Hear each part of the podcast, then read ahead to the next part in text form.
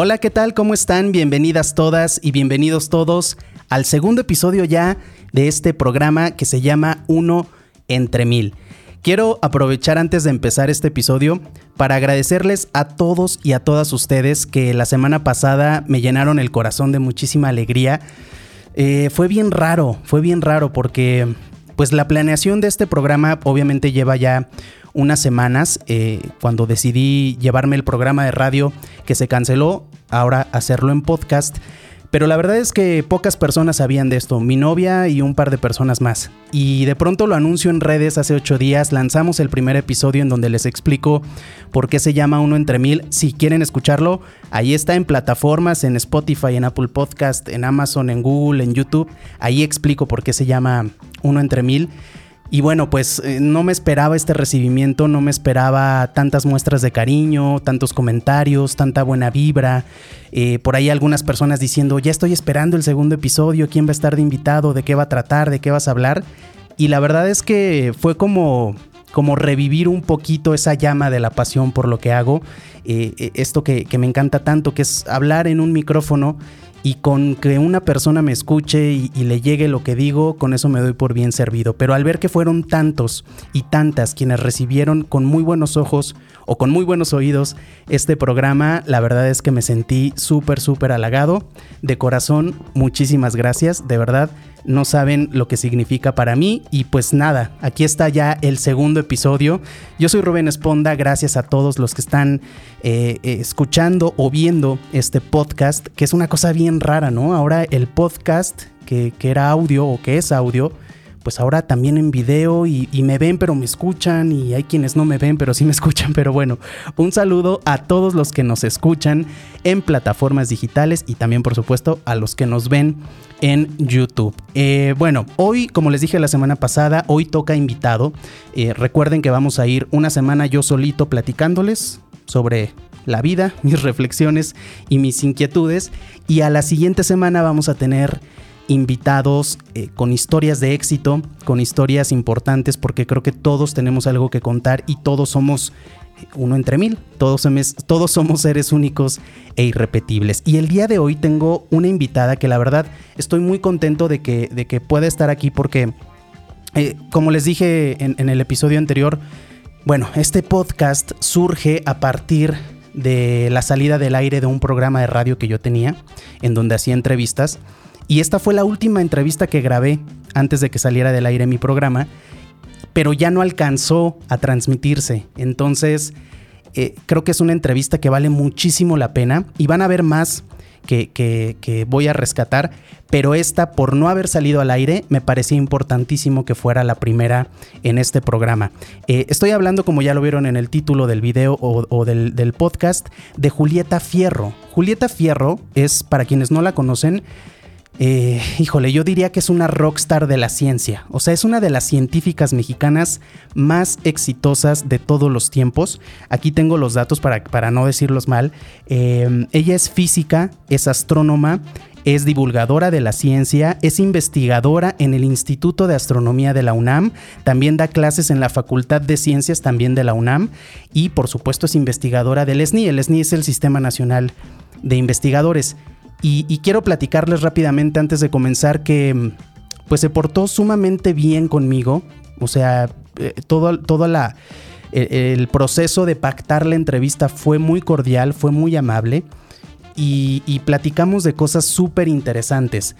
Desde las anécdotas que ella tiene de cuando era niña y de por qué decidió estudiarse, estudiar ciencia y dedicarse a la investigación científica, hasta de por qué el oído es el elemento o el sentido más importante que tiene un ser humano. Platicamos de cómo divulgar correctamente la ciencia. Entonces, bueno, quiero que le den oportunidad a este episodio. Yo sé que mucha gente va a decir, ay, una científica, qué hueva. No, de verdad que no está de hueva, de verdad que está bien, bien interesante. Y Julieta Fierro, yo creo que cuando ya no esté en este planeta va a ser recordada con bombo y platillo, porque de verdad que ha hecho mucho por la ciencia, ha hecho mucho por la divulgación y pues nada, eso es lo que les quería decir antes de comenzar este segundo episodio. Discúlpenme si, si de pronto me ven nervioso, no estoy acostumbrado a hablarle a una cámara. Y también discúlpenme por la calidad del video durante la entrevista. Como les dije, esta entrevista estaba planeada solo en audio para radio. Entonces, bueno, tuvimos que hacerle ahí algunas adaptaciones y tomar el video de Zoom. Pero, pero bueno, la gente que lo escucha en plataformas lo va a escuchar bastante bien y los que lo vean en YouTube, este, pues una disculpita. Vamos a escuchar, vamos a ver esta entrevista que tuve con Julieta Fierro. Este es el segundo episodio de Uno entre Mil. Yo soy Rubén Esponda. Muchísimas gracias. Porque todos tenemos algo que contar. Bienvenido a Uno entre Mil, el podcast de Rubén Esponda. Julieta, muy buenas tardes, ¿cómo estás? Bienvenida, gracias por estar aquí. Gracias, gracias por invitarme. Al contrario, a ti por aceptar, hay muchísimo de, qué hablar, pero me gustaría empezar por, y seguramente te lo han preguntado mil veces, pero me gustaría empezar por, por, por preguntarte, en tus propias palabras, ¿quién es Julieta Fierro? ¿A qué se dedica? ¿Qué hace para que la gente conozca de ti viniendo de ti? Bueno, pues soy una señora mayor.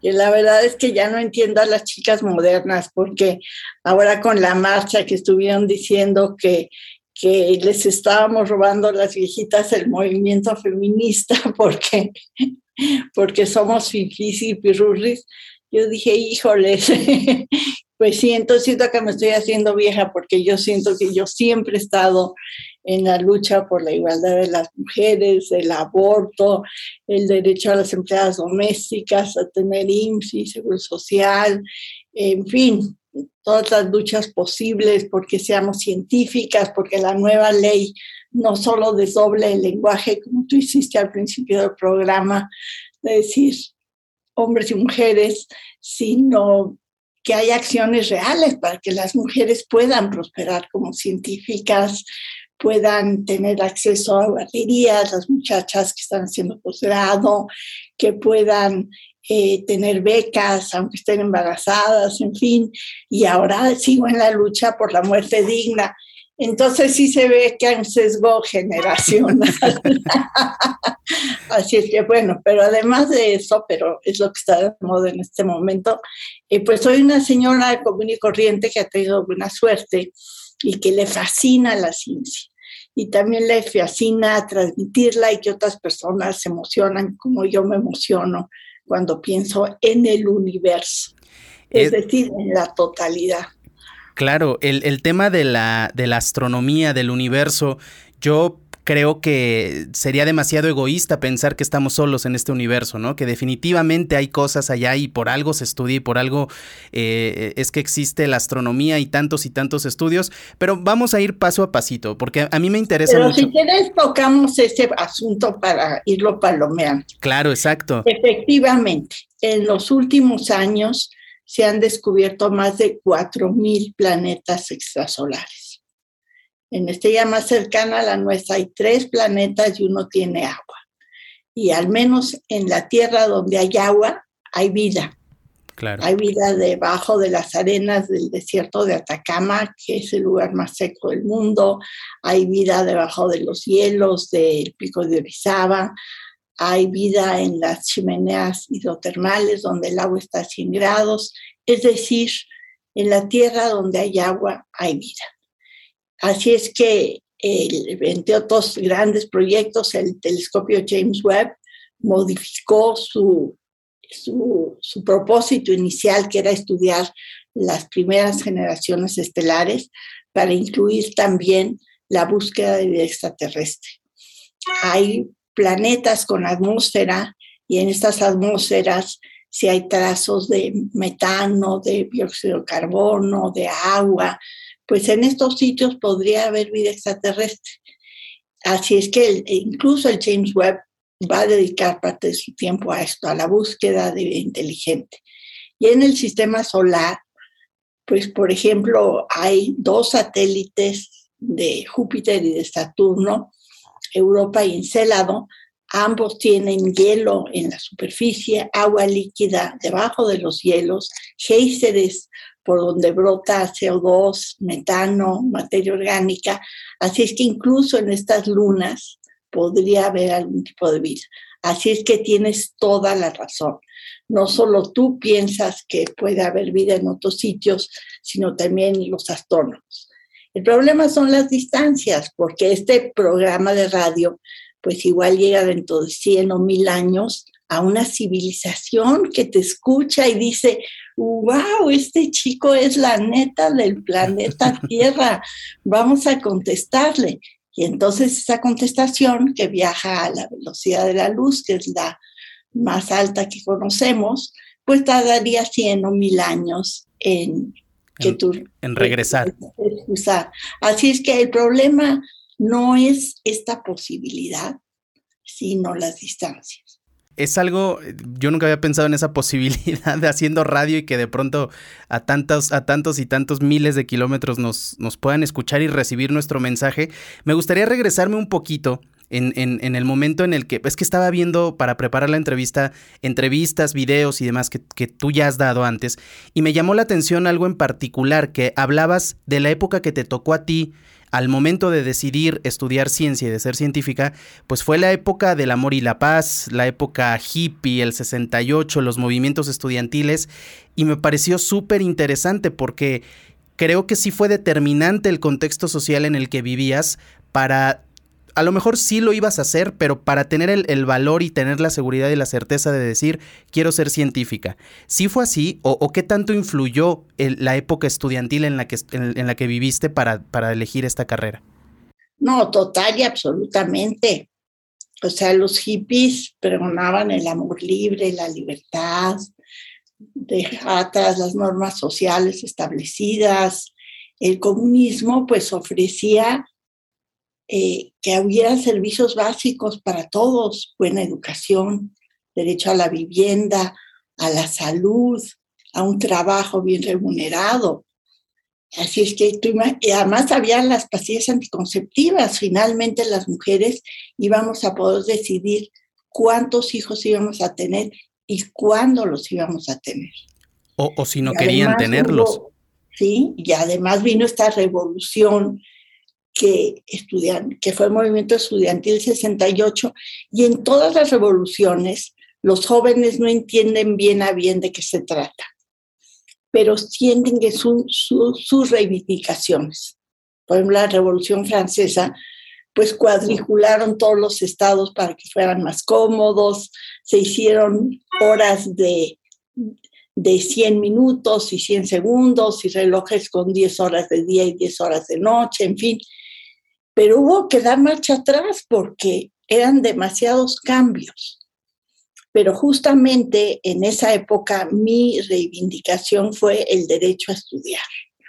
Y esto pues sí fue muy importante y, y pienso que cada vez que hay movimientos sociales hay cambios que a veces son difíciles de aceptar, pero que en ocasiones sí mejoran las condiciones de las personas a mí sí me da mucha tristeza que, por ejemplo, ahorita los jóvenes no necesariamente tengan pues toda esta seguridad que ofrecía el comunismo. Ahora fue una utopía, todas las utopías pues son estas ideas que nos hacemos, nos inventamos a los seres humanos que no somos, tenemos ideales que no se pueden cumplir. Pero pues sí, eh, en mis épocas se pensaba que eso era posible. Y también creo que tuviste y que has tenido a lo largo de tu vida y de tu carrera un acercamiento a otras disciplinas. Por ejemplo, eh, vaya, los temas sociales me queda clarísimo, ¿no? Que, un científico no puede estar ajeno de la problemática social que aqueja su, su entorno. Eh, también del lado artístico o el lado, pues sí, vaya, el arte, porque de entrada pues estás en los medios de comunicación constantemente, haces divulgación de la ciencia, que de eso se trata, pero querías ser cirquera en algún momento de tu vida y eso es completamente artístico. ¿Cómo pasaste de querer ser cirquera a terminar estudiando el universo? No, pues tienes razón. E, en cuanto a mezclar el arte y la ciencia, por supuesto que tuve mi época de hacerlo. Eh, tenía yo tanto un grupo de bailarinas de ballet clásico como un grupo de mamberas. Wow. Y incluso mandé a hacer un mambo que se llamaba y sin embargo se mueve en honor de Galileo. Y durante el año internacional de la astronomía, las mamberas de Minerva, si nos llevábamos el grupo de viejitas, bailábamos mambo cuando dábamos, bueno, cuando yo daba conferencias de Galileo. Y si vieras cómo se emocionaba el público, después, eh, por ejemplo, en minería que había espacio, se ponían a bailar con nosotras, incluso religiosas. A mí, ese ha sido mis grandes éxitos de la vida. Cuando unas religiosas, ya que había terminado, dijimos, ¿quién quiere venir a bailar mambo? Bailaron el mambo y sin embargo se mueve con nosotras. Así es que, sí, y llevar a las bailarinas, pues yo sé que interrumpía la parte de la ciencia, pero a mí me encantaba que estas chiquitas de velo se mezclaran con el público y les dijeran, a ver, haga esta demostración. Y pues, ¿quién se niega a una bailarina decirle, sí, voy a hacer este experimento aquí? Claro. Porque yo trataba de que no fuera yo la que hacía las demostraciones, porque si no pareces un mago. En cambio, si la persona es la que tiene que hacer una cosa que le parece imposible y lo logra, pues es un evento inolvidable. Así es que yo pienso que es muy importante hacer esta fusión de las ciencias y las artes. Sí, yo Ahora, contestando tu pregunta. Claro, sí, porque lo hemos hablado aquí varias veces en este programa, hablando de la divulgación de la ciencia, ¿no? Como que de repente la academia y la investigación demerita mucho al divulgador, no solo de la ciencia, al divulgador de la historia, al divulgador de la cultura, como que muchos dicen es que, en este caso de la ciencia, ¿no? No son científicos o, o lo ven como científicos que no triunfaron en otras áreas y entonces se dedican a los medios porque salen en los grandes medios de comunicación y demás.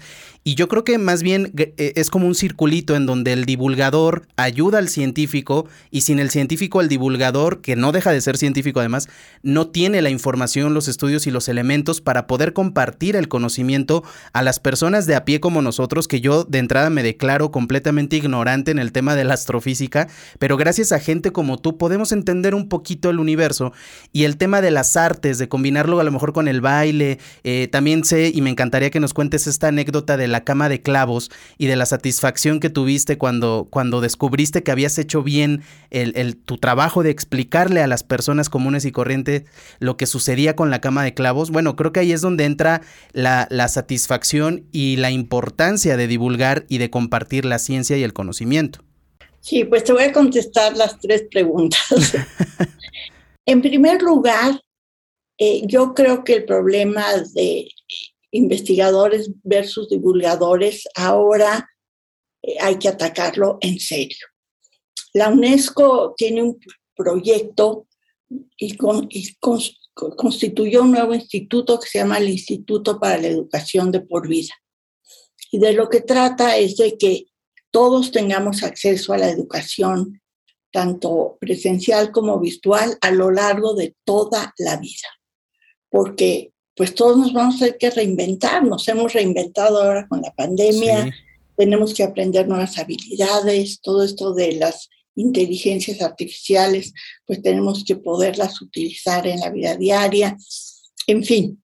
Entonces, y la idea es que parte de la divulgación del conocimiento sea un derecho humano.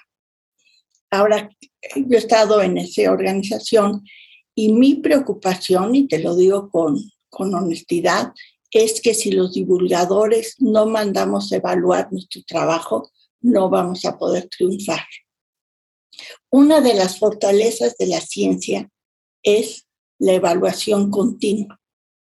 A mí me evalúan mis estudiantes, me evalúan mis colegas, si escribo un artículo se manda a arbitrar, si voy a un congreso, los asistentes a los congresos opinan sobre mi trabajo, me evalúa mi universidad y me evalúa el Sistema Nacional de Investigadores. Y esto hace que el, trabajo del científico sea correcto. Se vale equivocarse en la ciencia. Uno aprende los errores y se aceptan artículos donde uno dice, traté de hacer esto y fracasé, porque eso también es avanzar el conocimiento. Y creo que el problema que tenemos los divulgadores es que no tenemos el hábito de evaluar lo que estamos haciendo. Ay, pues tuve muchos likes, entonces lo estoy haciendo muy bien. Pero bueno, eso no es eh, garantía de nada. Así es que yo creo que si los divulgadores queremos realmente jugar un papel fundamental en la sociedad, tenemos que pedir que evalúen nuestro trabajo. Antes no se podía, éramos muy poquitos. Entonces, si yo mandaba evaluar con mis cuatro, pues que me iban a decir, ay, lo hiciste muy bonito, felicidades. Pero eso no es suficiente. Ahora ya somos suficientes divulgadores, hay sociedades de divulgación y yo creo que sería bueno tener el hábito de pedir opinión sobre nuestro trabajo a expertos, anónimos de preferencia, porque eso nos permitiría mejorar lo que estamos haciendo. Pero es muy grave lo que acabas de tocar, pero creo que es muy importante empezar a hacer esto. te voy a interrumpir tantito. ¿No crees que ahí también entra un poco la figura del científico? Tal vez el científico de antes que se sentía intocable, que se sentía perfecto, que, que cómo me van a criticar, ¿no? El profesor, que cómo este alumno va a venir a decirme, y que sucede hasta en el trabajo, ¿no? Los jefes que se sienten intocables. Es como eh, desmitificar un poco al científico y decir, las, también nos podemos equivocar, y si otra persona, como dices tú, a lo mejor ahí está la clave, que sean anónimos los expertos que puedan juzgar tu trabajo, pues va a hacer que la comunidad científica mejore, crezca y, y se reinvente. Perdón, yo difiero de ti. Los científicos partimos de la base que nos equivocamos. Okay. Sabemos que la verdad no existe. Hay un teorema matemático de Goebbels que dice que, que la verdad no existe, lo demostró. Y, y, es cierto. O sea, vamos a poner que hoy te regalo otro sentido. En lugar de escuchar y ver y tocar y oler, te regalo otro sentido para explicar, para descubrir al ser querido pues sabrías que te había fallado información anterior. Los científicos sabemos que estamos limitados en nuestro conocimiento por definición y por eso estamos habituados a la crítica. Y no se ve mal. Si uno se equivoca, no pasa nada. Ahora, el que haya docentes rígidos o investigadores rígidos no significa que la ciencia en general no tenga eso. Y justamente por eso los hábitos son anónimos en ciencia, porque ya son suficientes. Así es que sí, yo creo que, que además, ahora, ¿cómo se puede resolver la bronca de los científicos que no saben divulgar y los, y los comunicadores que sí saben comunicar? Es trabajar en equipo. Se han hecho muchas investigaciones de que cuál es la divulgación exitosa y en general son grupos multidisciplinarios. Es decir, tú eres excelente comunicador y tú te puedes asociar con personas que conoces para, para que lo que tú transmites sea verídico, confiable, certero, dentro de los límites del conocimiento. Sí. O sea, este telescopio James Webb, pues va a descubrir algo nuevo, algo que nunca nos imaginamos, ¿te imaginas? Nunca porque es la primera vez que va a ver el universo de manera diferente. Es como si yo te regalara, insisto, otro sentido. Y quisieras explorar el mundo con ese sentido nuevo, ¿te imaginas? Claro, algo nunca antes visto, nunca antes vivido. Exactamente, así es que sí, por definición. Ahora te voy a contestar las otras dos preguntas. La cirquera niña. Sí, yo de niña quería ser mamá de. Bueno, primero quería ser hada porque yo veía tanto sufrimiento humano que yo decía, uy, si tuviera una varita mágica, sería, y hasta la fecha se me antoja ser hada. Después me gustaría, me quería hacer siquiera que tenga un elefante y un trapecio con una red y todas las navidades lloraba porque nunca recibía esos regalos. Y cuando fui a la India, que me dieron el premio Kalinga de la UNESCO, dije, ahora sí me voy a subir en un elefante, pero en la región que me llevaron no había elefantes, así que no pude lograr ese sueño. Y, bueno, de hecho soy científica porque iba a un colegio francés y sacaba cero en matemáticas y diez en francés. Así es que por eso supe que iba a ser científica. Ahora, respecto de la cama de clavos, sí, esa es la cosa más padre que me ha pasado en mi divulgación de la ciencia. Mandé a hacer una cama de clavos, pero de clavos de adeveras, así de ferretería, filosos, irregulares. Y bueno, era una cama seccionada porque pesaba tanto, porque eran tantos clavos que había que llevarla en pedazos y para probarla, a ver si funcionaba, la llevé a la estación Copilco del metro y ahí me instalé con mi cama de clavos, una bola de globos, iba pasando a la gente, le decía, mire, estos están filosísimos clavos, y sí estaban. truene un globo y si tornaban los globos y ahora cuéstese, ¿no? ¿Cómo? Pues sí. Y pues se distribuye la presión entre todos los clavos y no, digo, no, no te puedes mover mucho porque te raspas, pero sí podías acostarte. Y un día pasó una señora así típica mexicana con su delantal de cuadritos y de encajes, sus bolsas del mandado, y le dije, señora, acérquese. No, no, no. No, a ver, yo le guardo aquí las bolsas, las puse debajo de la cama y le expliqué, rompió los globos, le dije, acuéstese. No, ¿cómo creía? Bueno, finalmente lo hizo. Y ya se fue con sus bolsitas. Y al día siguiente regresó con sus niños. Y ella les explicó cómo lo había hecho. Ella infló los globos, ella les hizo que los rompieran y ella acostó a sus niños ahí. Wow. Yo dije, wow, esto es lo que yo quiero en la vida. Qué increíble, porque sí creo que es una manera de, lo hemos dicho aquí muchas veces, de nada sirve tener el conocimiento si no lo compartes. ¿No? El, y de eso se trata la divulgación científica. Y, y, estoy completamente de acuerdo con lo que decías de asociarnos quienes saben comunicar, con quienes tienen el conocimiento, aprender unos de los otros y sucede esta magia como lo de esta señora que jamás en su vida a lo mejor se había imaginado, se habría, se iba a imaginar alguna vez que iba a poder acostarse en una cama de clavos, porque claro, yo me acuerdo cuando de niño me llevaban al papalote Museo del Niño, ¿no? Que igual existe una cama de clavos y todas estas cosas que nos, de al menos a mí de niño me, explotaba la cabeza de pensar y de imaginar y de, de sentir todo lo que estaba viviendo y que haya regresado con sus hijos es como la prueba máxima de, ahí puedes decir, objetivo logrado. Ahora, cuando lo hacemos en, masa, en los medios de comunicación, tal vez es un poco más complicado saber si se está logrando o no. Ahora ya hay mucha, con las redes sociales ya podemos medir mucho más el éxito de, un programa o de una cápsula o de un video. Y, Pero es el éxito, no es si es correcto o no la, información. Si el conocimiento llegó a la persona, exacto. Exacta, ese el éxito estuvo divertido, eh, bravo, felicidades, pero nos, eh, eh, lo que yo quiero es que se mida que el conocimiento científico sea correcto en la medida de lo posible, a sabiendas que la ciencia no posee la verdad. Y, a eso iba. ¿Cómo podemos lograr entonces? Vamos a suponer que te damos, no sé, hacemos un programa de radio y el programa cada que publicamos en Facebook, vamos al aire, tiene millones de likes. ¿Cómo podemos saber si los radioescuchas de verdad aprendieron de ciencia? Que no, vaya, o sea, ojo, no necesitamos que todos seamos científicos, simplemente que entendamos algo nuevo, que aprendamos algo nuevo. ¿Cómo podemos medirlo los medios de comunicación? Pues justamente contratando o pidiendo, haciendo intercambios para evaluar. Es decir, que tú digas más o menos cuál es tu público promedio y hagan, es muy fácil hacer estadísticas, aunque no lo creas. Tú piensa en saber que todos los mares son salados del mundo. ¿Tienes que hacer un millón de pruebas? No. Con que vayas a cada océano y saques una gota de agua, claro. está salada.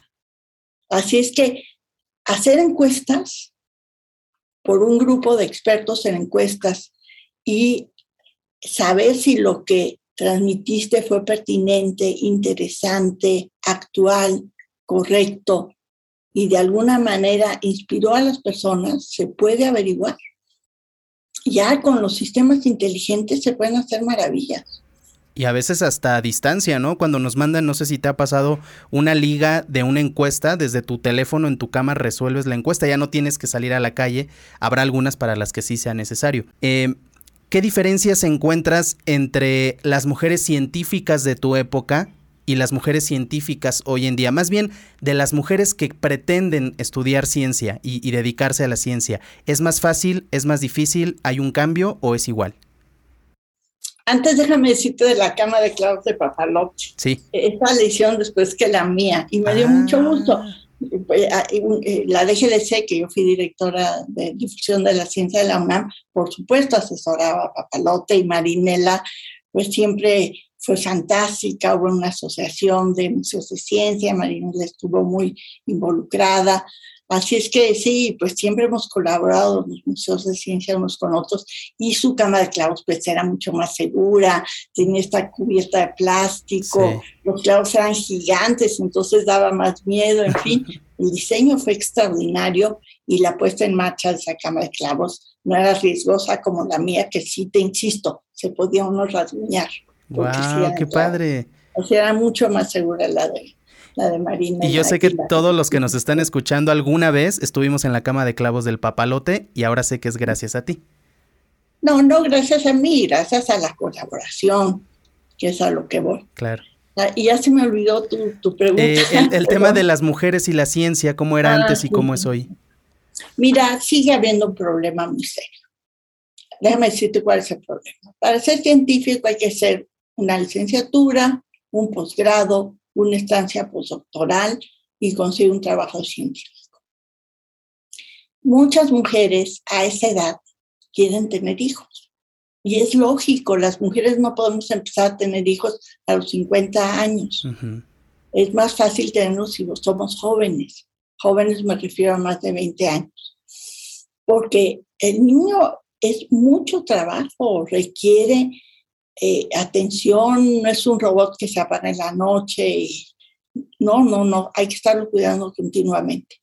Y las mamás requieren estar libres de estrés para gozar a sus hijos, eso es lo ideal. Pero si tienes a una mujer con mucha presión del trabajo, mucha presión de la crianza de los hijos, pues suele abandonar la vida académica. Así es que lo que se necesita es que en esta nueva ley de ciencia y tecnología, que te insisto, divide el lenguaje, pero no hay ninguna propuesta para ayudar a las chicas, es que se necesitan medidas prácticas, que haya guarderías en los centros de investigación. En las grandes universidades norteamericanas hay guarderías en los institutos de investigación. En los grandes hospitales, estos inmensos, hay guarderías. Entonces, tanto las mamás, enfermeras, médicas, afanadoras, como las pacientes pueden tener a sus niños en esas guarderías. Y entonces están tranquilas porque saben que los niños están atendiendo y ellas pueden trabajar o estudiar en paz. Así es que si queremos realmente que haya más mujeres científicas que hacen falta, hacen falta porque las mujeres tenemos problemas que los hombres no por mala onda, simplemente porque no se les ocurre que tenemos esos problemas, no se han resuelto. Sí. Y, y, solamente cuando haya mujeres que señalen estos problemas y los investiguen, se van a resolver. Es que se necesita justicia social para que, y no de que una chica se embaraza, pues ya te quitamos la beca. Claro, sí, porque sabemos y todo el tiempo hay desgraciadamente este tipo de casos, denuncias, y la gran mayoría no proceden y no tienen solución porque muchas veces tratamos de arreglar la forma y no el fondo. Y creo que ahí está el problema. Gracias por estar con nosotros. Yo soy Rubén Esponda. Estoy fascinado porque tengo de invitada a Julieta Fierro. A, mí me gusta mucho el término rockstar. Yo sé que tiene que ver con la música, pero yo diría que eres una rockstar de la ciencia. Todo el mundo quiere hablar contigo, todo el mundo te quiere entrevistar. Eres un referente.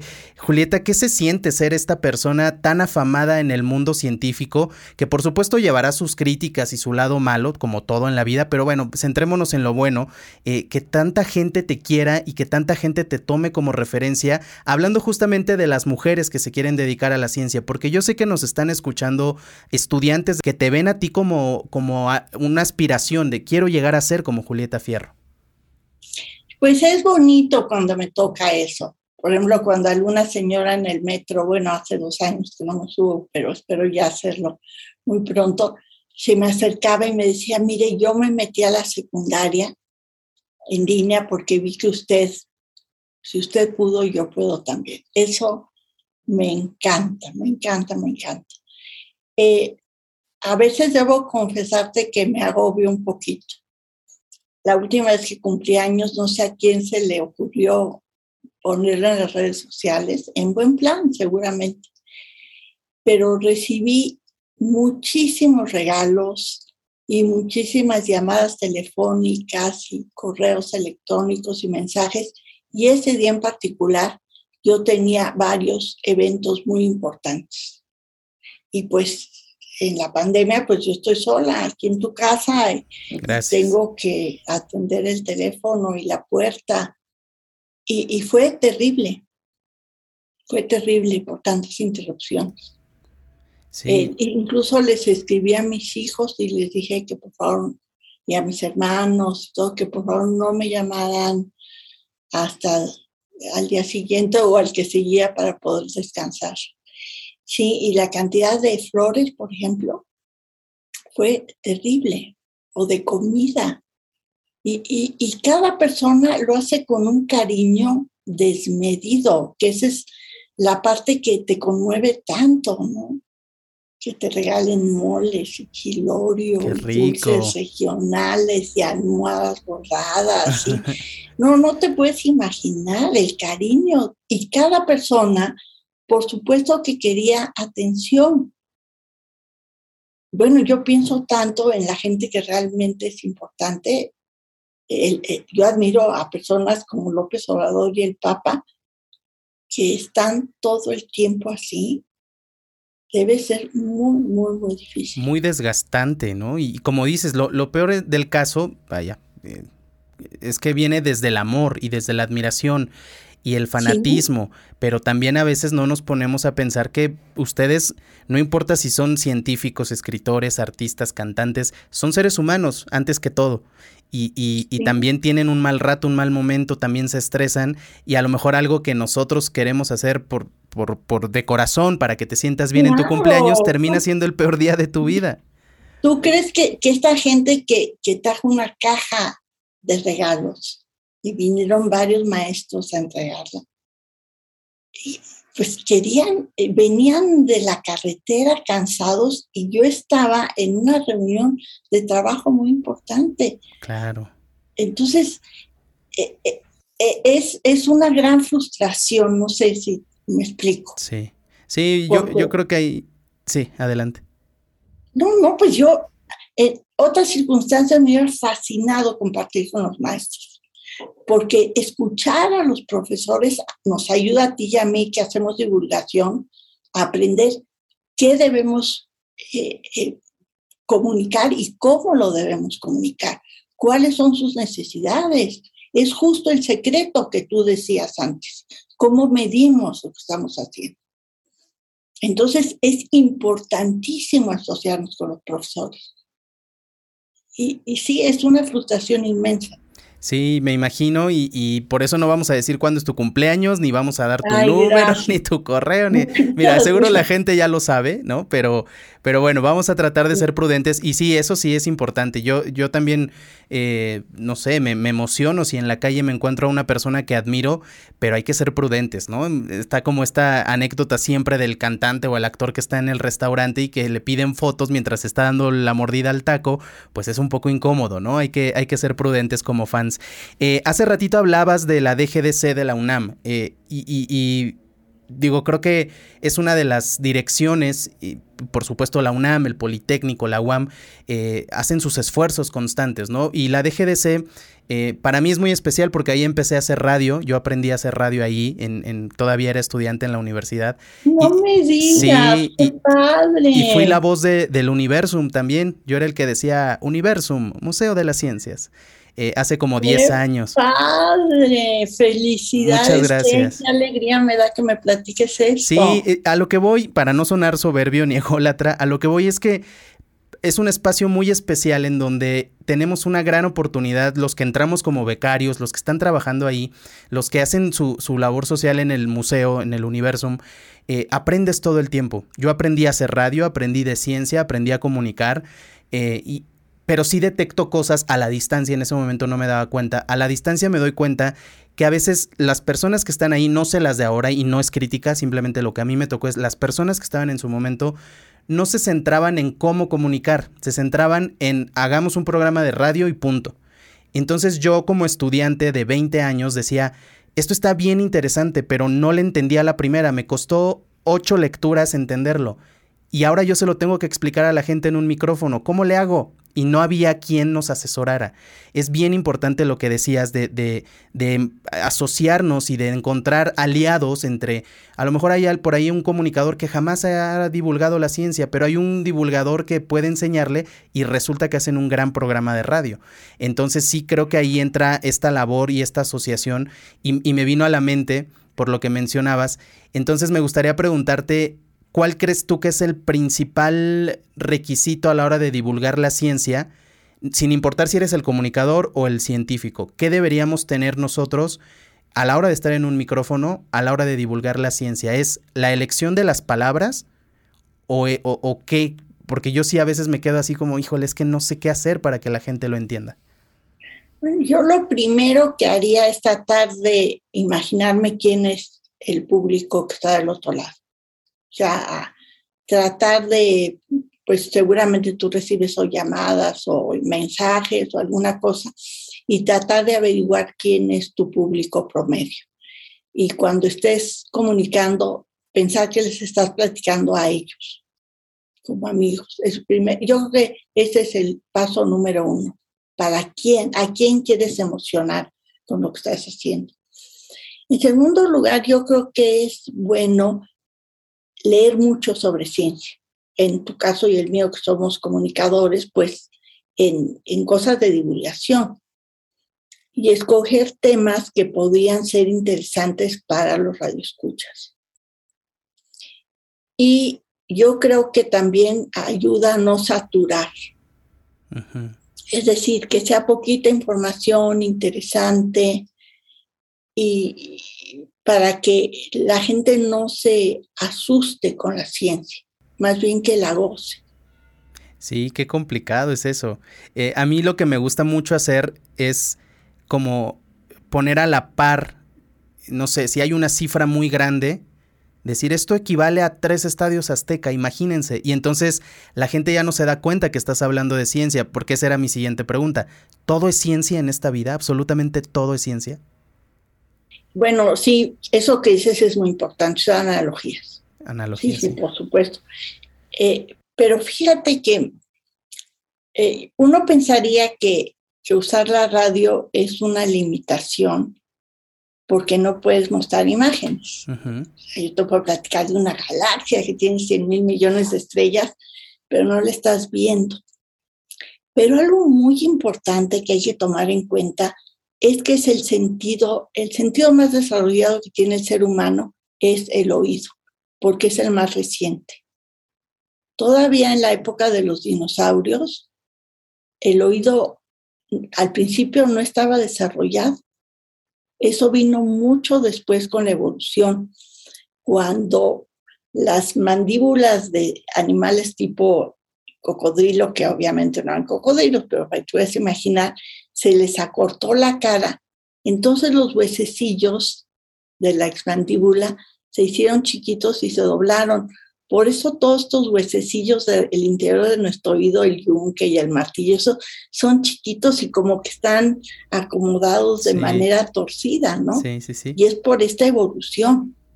Y fue cuando se hizo el cerebro más grande de nuestros ancestros más antiguos y pudieron escuchar.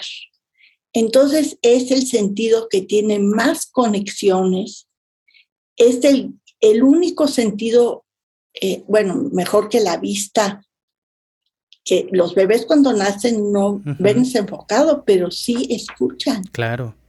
Es decir, es un súper sentido. Así es que tú tienes una herramienta mucho más poderosa de la que pudieras imaginar, que es tu voz. Y además está bonita, como claramente ha quedado demostrado. Gracias. Y te gusta la ciencia. Así es que esa sonrisa que tienes ahorita cuando platicas sí se nota. Porque nuestro oído está muy, muy... Piensa en una orquesta. Cuando tú ves la luz de los objetos, no ves la cama de colores, no ves el arco iris ese lo ves si dispersas la luz eh, en una pompa de jabón. En cambio, si tú escuchas a una orquesta, tú puedes decidir si puedes escuchar a toda la orquesta, que es la mezcla de sonidos, o escuchar solo al violinista, o solo al, al de los alientos, o solo los tambores. Entonces, fíjate qué maravilla. Y tú tienes ese don. Qué padre, te felicito. Muchas gracias. Y, viniendo de ti, ya mi corazón está contento el día de hoy, ya me hiciste el día. Pero sí, me parece que la, la voz y el oído son herramientas súper poderosas, como dices tú. Y, creo que entra mucho aquí también el tema de la pasión, ¿no? Necesitamos gente apasionada por comunicar y apasionada por la ciencia para poder transmitir esa pasión. También creo que tiene mucho que ver eso, porque entonces si tú recibes a alguien o ves a alguien en la televisión o escuchas a alguien en la radio apasionado hablando de las galaxias como tú lo haces, pues te transmite esa emoción y, y a lo mejor es un, es un dato que lo vas a recordar hasta dentro de dos meses en alguna plática con tus amigos, pero ahí está el momento en el que dices, esto funcionó, porque retuvo la información esta persona, porque hice bien mi trabajo de comunicar. Eh, te quiero preguntar algo que, creo que ya sé que, lo vas a responder, pero me interesa escucharlo aquí en el programa.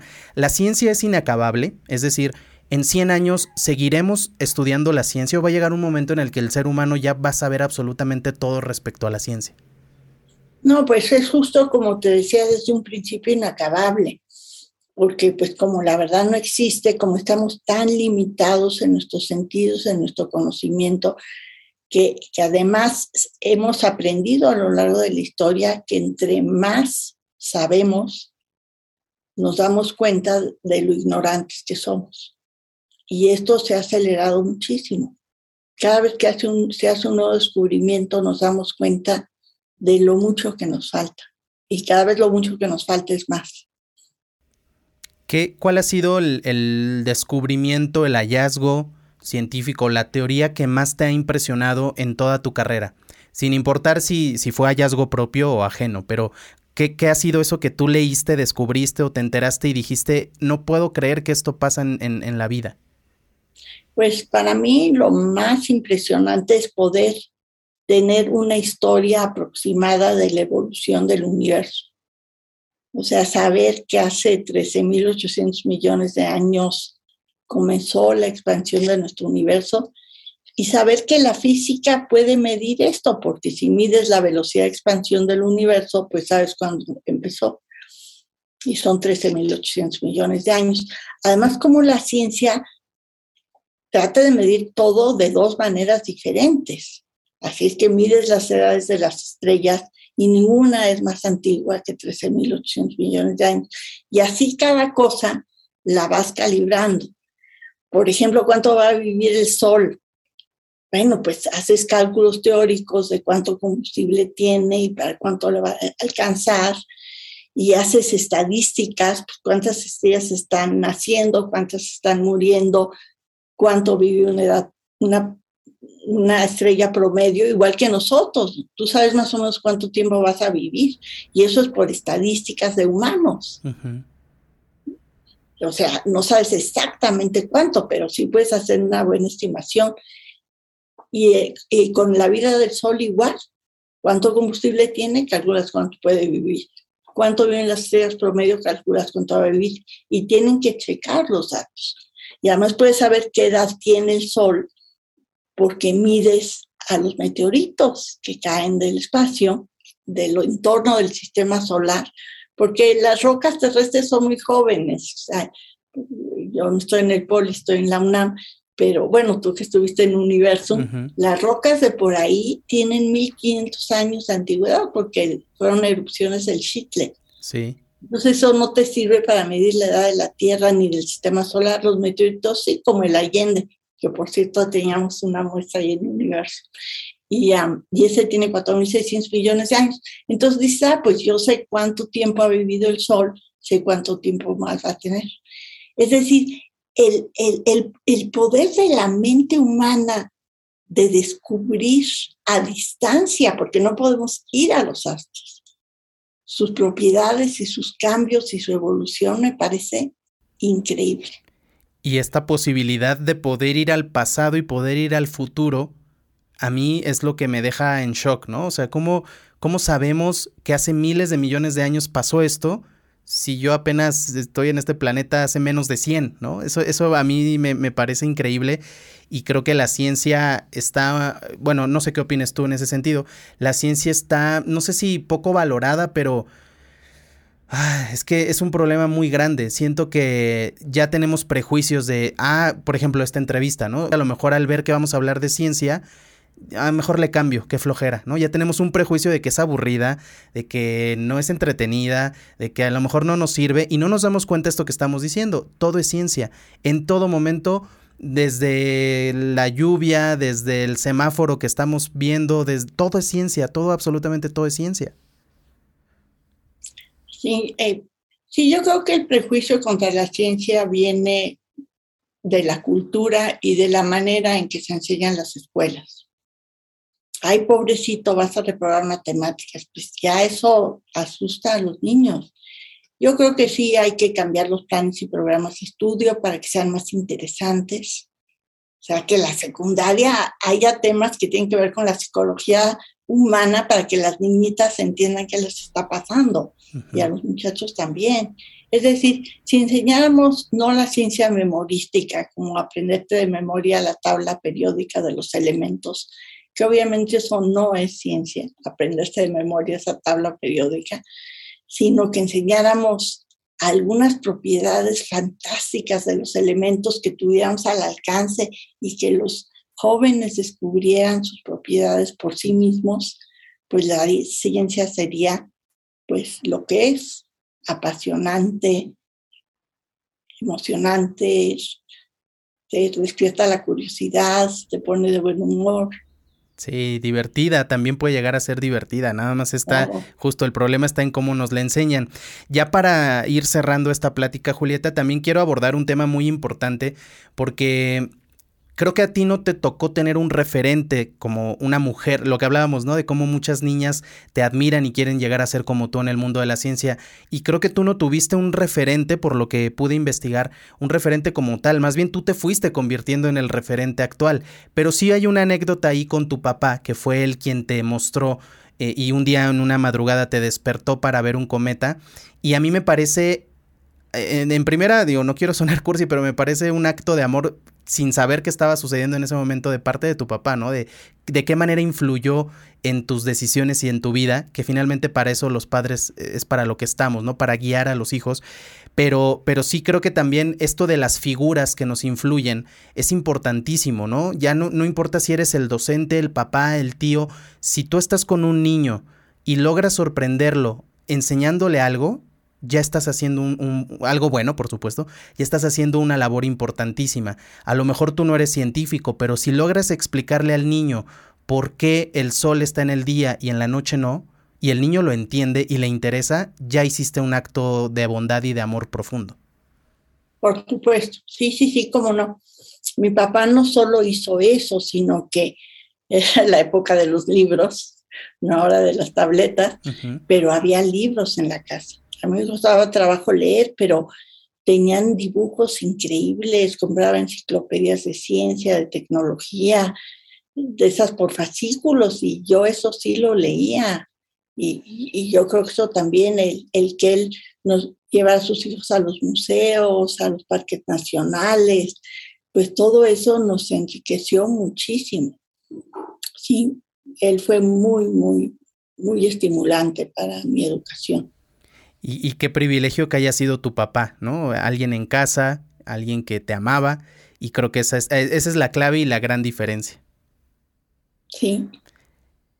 Julieta, eh, ya por último, si tuvieras que escribir un libro o un ensayo o una investigación, una tesis sobre tu vida, sobre Julieta Fierro, la mujer, la científica, la que soñaba con ser cirquera, y todo, todo lo que has logrado, ¿cómo se llamaría? ¿Cómo titularías ese libro o esa investigación? Pues dejo de hacerte una confesión. Traté, traté. Una editorial me insistió muchísimo en que un libro sobre mí, no sé qué. Yo dije que yo pues no tenía las habilidades para hacer eso y mandaron a una persona a hacerme entrevistas durante varios meses, sesiones de cuatro horas cada vez. Ya acababa agotada. Claro. Terrible. Fue muy cansado. Además, pues la vida de cualquier persona tiene tropiezos tremendos, comete unos errores garrafales, tiene aciertos, pero, pero no necesariamente siempre. O sea, uno a veces se la pasa mal y se arrepiente de las cosas que hizo. Así que fue así como un psicoanálisis de terror. Terminaste en terapia.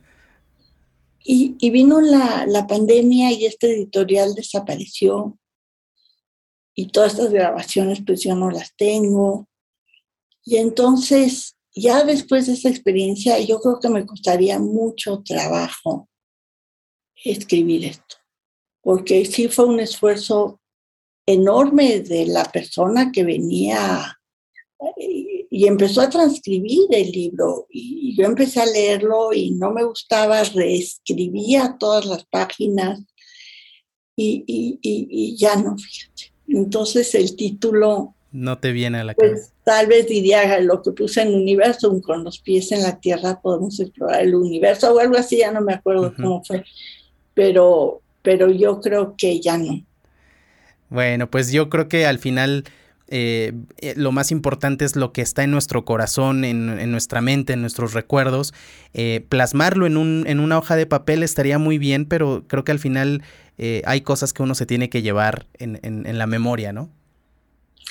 Sí, sí, yo pensé que sería interesante incluir la parte de los tropiezos y cómo se pueden superar y cómo vencer los retos finalmente te hace feliz. Totalmente. O sea, tú tuviste que vencer el reto de leer sobre mí para que esta entrevista quedara toda, o sea, hiciste el trabajo, pero seguro lo gozaste y, descubriste estos detalles que a ti te emocionaron, como mi papá enseñándome el cometa en la madrugada. Sí. E, e, entonces, ese esfuerzo que tú hiciste valió la pena. Y, por eso pensaba que era importante hablar de los tropiezos, pero de cómo sí se pueden vencer.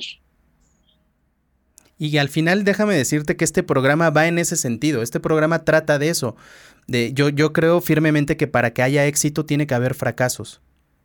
O sea, no, no, si, si tienes un éxito sin haber tenido un fracaso antes, no digo que sea suerte, pero probablemente no es tu mayor éxito, porque el mayor éxito llega una vez que fracasaste. Entonces, claro, los fracasos también son parte de nuestra historia, de nuestra esencia, de la persona que somos, sin importar a lo que, a lo que nos dediquemos. Desde el estudiante que a lo mejor reprobó una materia, pues ese es un fracaso, porque la idea es que no repruebes. Pero, pero bueno, al final del día eso también nos marca y nos deja y, ojalá que algún día tengas la, paciencia de nuevo de, poderlo plasmar y si no, tú misma grabar. También sé que haces podcast, hiciste un podcast recientemente en Himalaya, eh, que también le mandamos un saludo a la gente de Himalaya, que es a todo dar.